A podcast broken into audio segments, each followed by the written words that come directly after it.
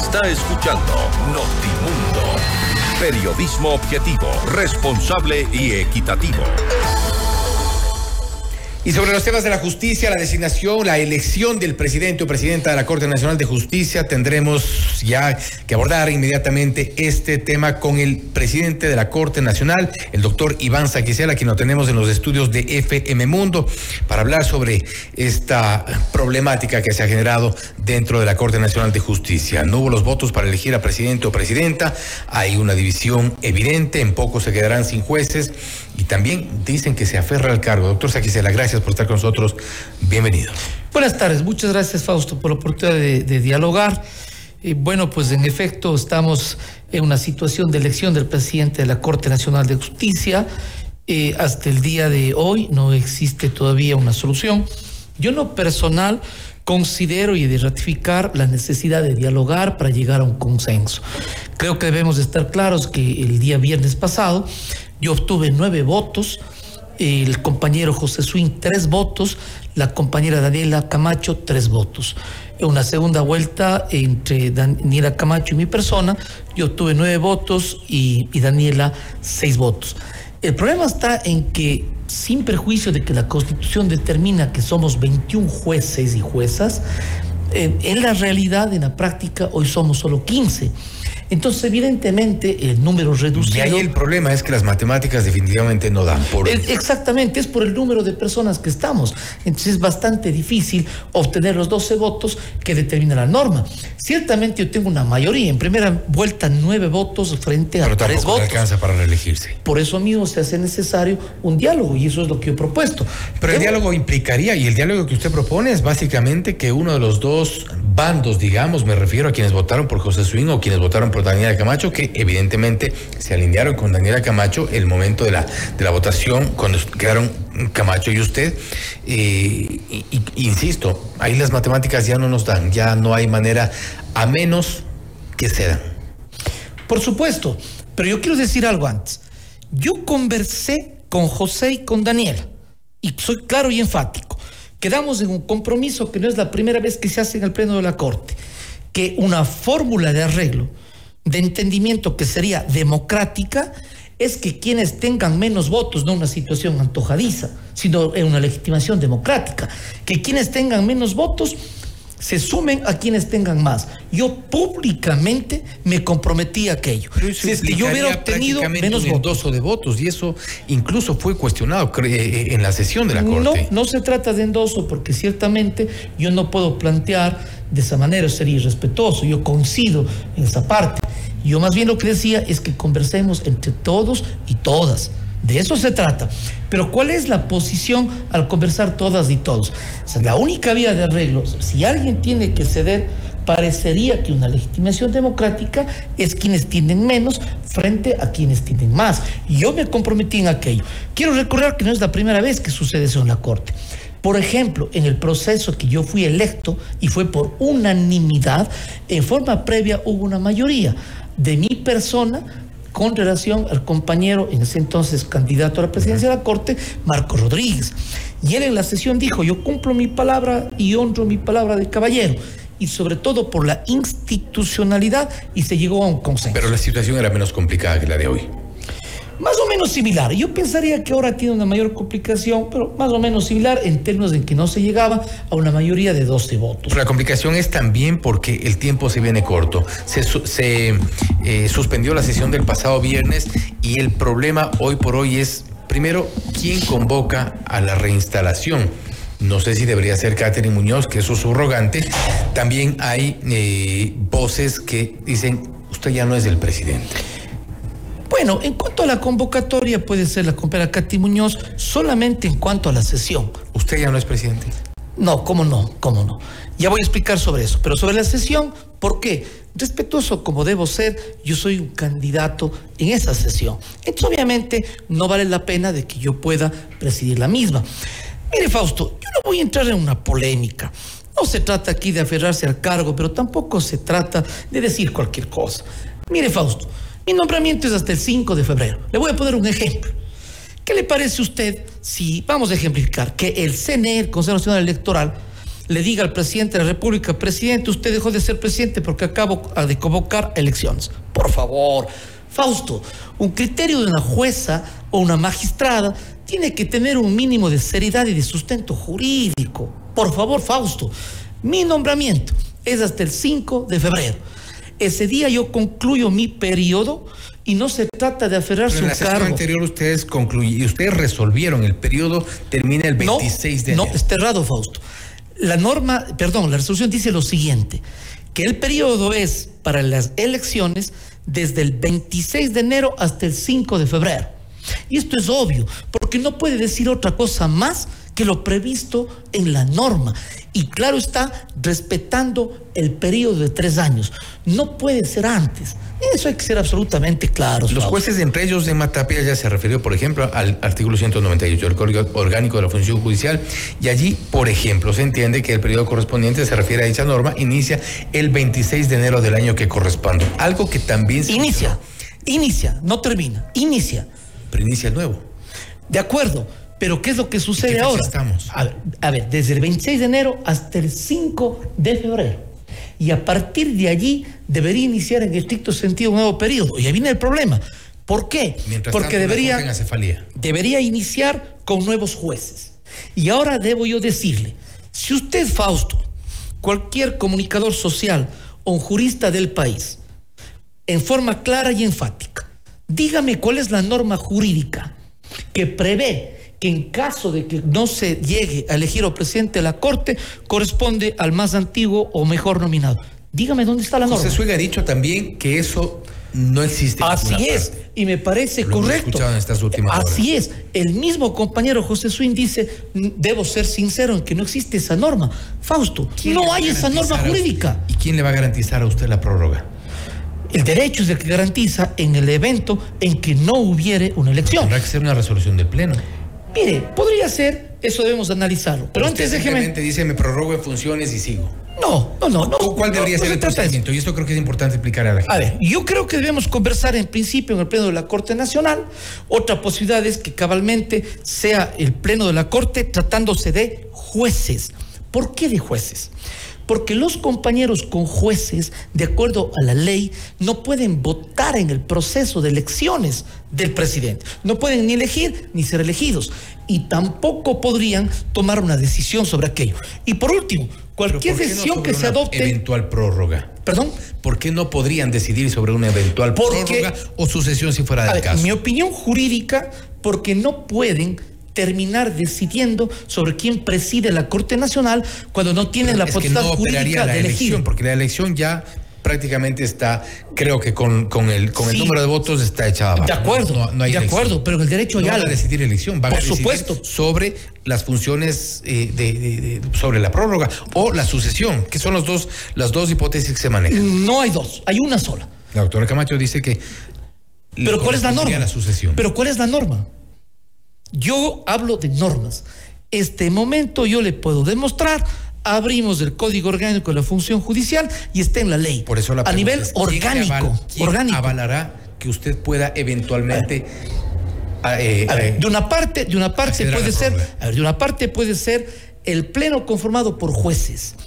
En derecho cuando no se puede lo más, no se puede lo menos. Cuando no se puede lo principal, no se puede lo secundario. Fausto, yo hablo de derecho, no de opiniones personales ni de aspiraciones personales por legítimas que fueren. Si los conjueces no pueden elegir al presidente de la Corte, ¿cómo pueden decidir finalmente quién sería el presidente de la Corte Nacional? Sin embargo, yo sí quiero explicar de dónde surge lo de la antigüedad o del primer nominado. ¿Esto surge de qué, Fausto?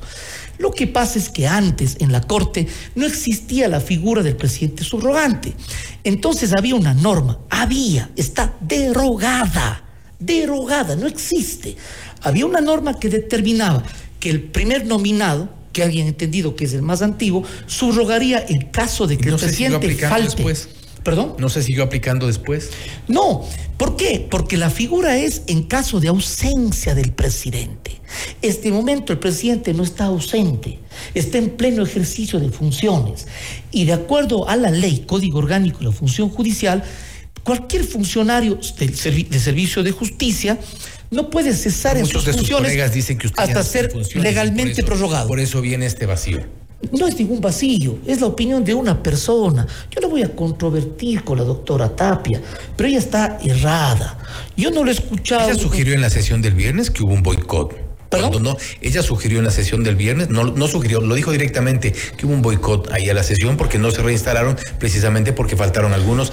Sugería que eran quienes votaron por usted, No, yo estuve allí, estuvieron varios compañeros. no todos. Bueno, pero eso no puedo responder yo. Eh, eh, cabalmente, entre otros, ¿No boicotearon la sesión? No, cabal, yo no puedo afirmar eso. Yo estuve, cada Tuvieron que irse compañero, nada más. cada compañero responde. Cada uno, cada cabalmente, otro, como dicen. Cabalmente, Fausto, por ejemplo, no estuvo José Suín, no estuvo Rosana Morales, eh, no sé, entre los, que, entre los que me acuerdo. De ninguna manera. Pero ahí, ahí parece que hay una intencionalidad. No sé si eh, eh, en consenso o, o cada cual o, un- o una mera coincidencia, lo cual me extrañaría, pero no se reinstala la audiencia, no buscan el consenso. Esta eh, eh, sesión para la elección del presidente creo que está destinada al, al fracaso. Mire, Fausto, yo he sido un presidente electo democráticamente y por unanimidad. Estoy en pleno ejercicio de funciones. Tengo la amplia mayoría, nueve votos, que a todas luces es más que tres, con todo el respeto y consideración. ¿Sabe cómo se debe ser electo presidente, se debe ser presidente de la Corte, Fausto? ¿O electo, que da una legitimación democrática y jurídica? ¿O en el caso de que no hubiera una elección, de acuerdo a lo previsto en el Código Orgánico de la Función Judicial? Fausto, esto no se trata de aferrarse a un cargo. Si algo tenemos que aferrarnos es a la seguridad jurídica y al cumplimiento del derecho. Yo me hago una pregunta.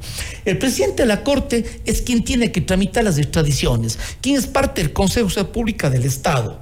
En un estado de guerra, en un combate al terrorismo como estamos hoy, ¿le parece a usted, Fausto, que sea lo correcto estar en una disputa por la presidencia de la Corte? Soy- Precisamente parece que es por, eso el- la disputa. Al menos de mi parte no. Yo soy el Porque presidente. el presidente está a cargo de las extradiciones, porque el presidente está a cargo de, de los temas de seguridad y las extradiciones, sobre todo, creo que es por eso la, la, la necesidad de buscar la presidencia de otros sectores, quizá.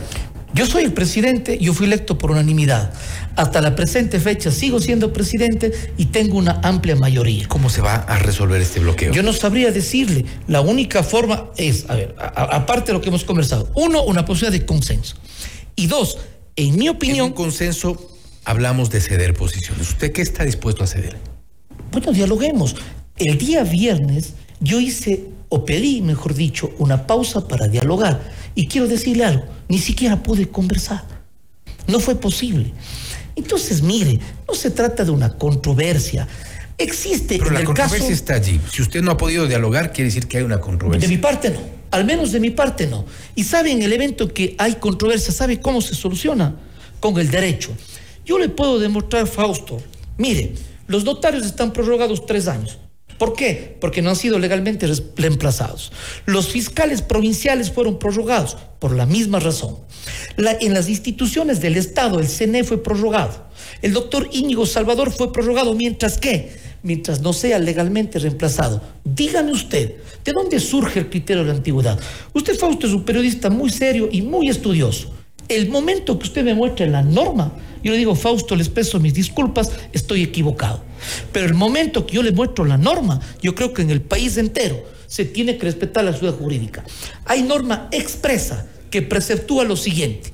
Los servidores judiciales que hubieran cesado en sus funciones no dejarán el cargo mientras no sean legalmente reemplazados. El primer servidor judicial de la función judicial del país es el presidente de la Corte. El Código Orgánico de la Función Judicial preceptúa en forma clara quiénes son servidores judiciales. Si es una norma con categoría de orgánica, dígame cómo usted se pretende imponer un El criterio de del presidente es una dignidad, y una alta responsabilidad, y lo hemos cumplido como corresponde. no es un cargo.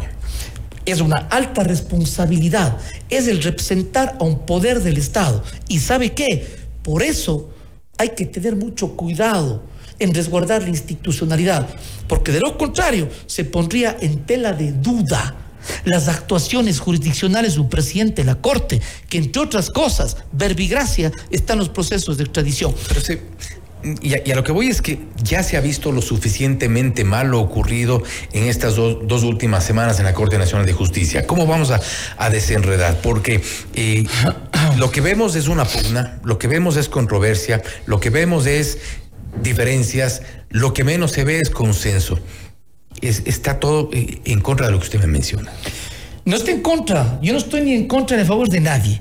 Yo he participado en un proceso de elecciones, Fausto, en donde usted constató, usted estaba presente como un periodista, usted constató, yo he llamado al diálogo, yo he llamado al consenso, y ha habido un primer resultado en donde el número de nueve es supremamente superior al número de tres votos. Yo estoy dispuesto a seguir dialogando porque tiene que haber un consenso. Lo que yo no creo, y debo ser claro y enfático, lo que no creo que se deba aceptar es inventarse una norma que permita supuestamente el, primer nominado o el más antiguo. Esto es derecho público. Esto no se puede simplemente emitir criterios de orden personal. vuelvo a la pregunta ¿qué hacer entonces? Porque eh, está bien, usted llama al consenso, al diálogo, pero eso ya no existe, no, no lo tenemos al menos a la mano. Yo no lo agoto y le queda todavía. Poco tiempo porque es hasta el viernes. Yo no lo agotaría todavía, yo no quiero alterar criterio. Yo vuelvo a insistir a los compañeros siempre en la corte. ¿Se va a jugar alguna carta que de pronto no sabemos? Bueno, yo, yo una de las posibilidades que pienso es que puede ser la Procuraduría General del Estado. ¿Que dirima esto? Por supuesto. ¿Ya hicieron la, consulta? Eh, por supuesto. A ver, la Procuraduría General del Estado es la institución que tiene que interpretar o dar a conocer un criterio jurídico vinculante sobre la inteligencia de las normas. Nosotros estamos para presentar a la Procuraduría General del Estado. ¿Cuándo? El día de hoy. El día de hoy entiendo yo que debe haberse ya presentado por parte de quién? ¿De parte de quién? Perdón. ¿De parte de quién presenta? De parte del presidente de la Corte, que soy no yo. del pleno. pleno. No, porque es el representante legal de la institución.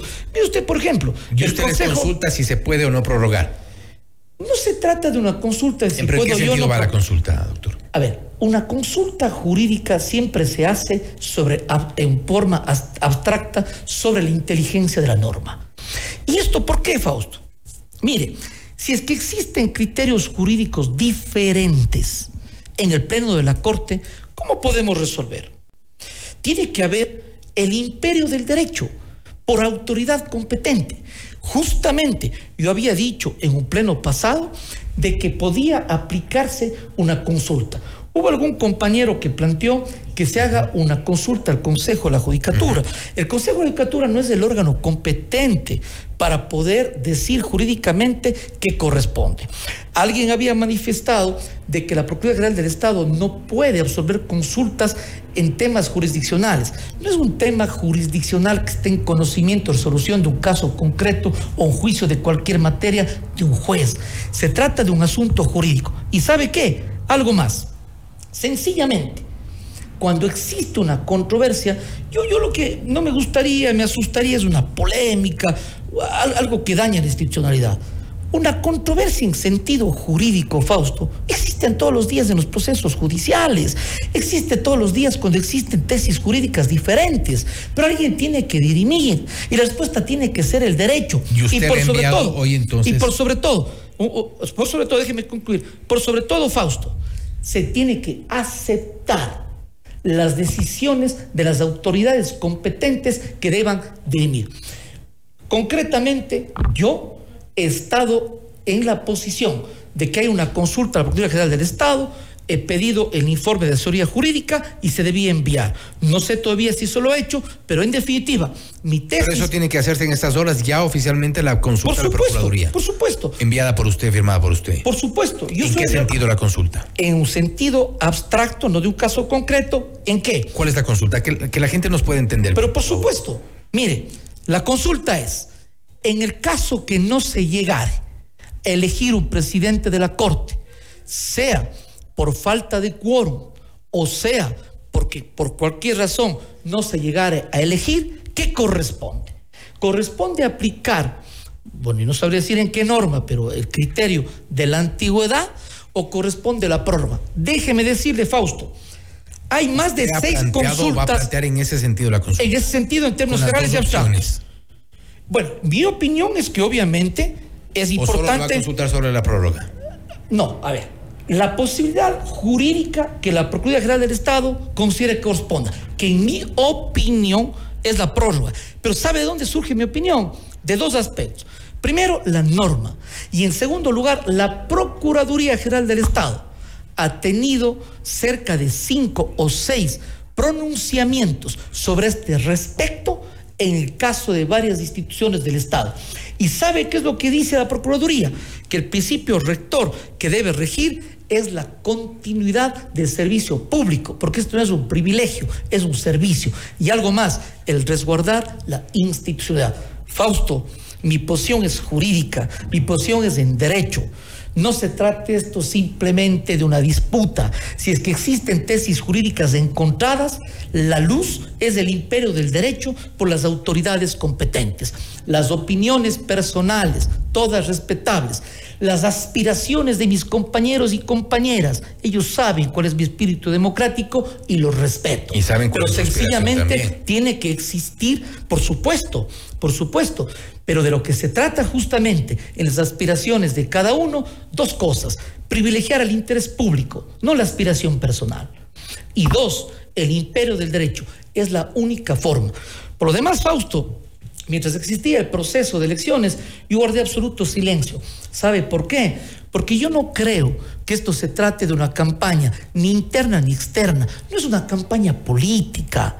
No es una campaña. Bastante se pareció a eso, porque los vimos en redes sociales. Bueno, al menos de mi parte no. Al menos de mi se pareció bastante a una campaña política. Fausto, usted lo afirma. Usted lo afirma. De mí al menos no. Es una apreciación. De acuerdo, yo entiendo, Fausto, pero al menos de mí no. Yo, yo guardé absoluto silencio, porque justamente, ¿sabe qué es lo que creo? Fausto, somos magistrados, somos un alto tribunal de justicia del país que no puede y por eso ha sorprendido en una campaña la falta política. de consensos y estos tira y afloja dentro del pleno. Por eso es que nos ha llamado mucho la atención y por eso es que hoy es noticia eso. Además, y, con bueno, esto cada cierro, quien responde por doctor su y con esto cierro que creo que es importante. Voy a insistir en esto. La consulta va en, al procurador, usted la entrega, la enviará hoy, firmada. Claro. La consulta va sobre la prórroga y la antigüedad o solo sobre la prórroga.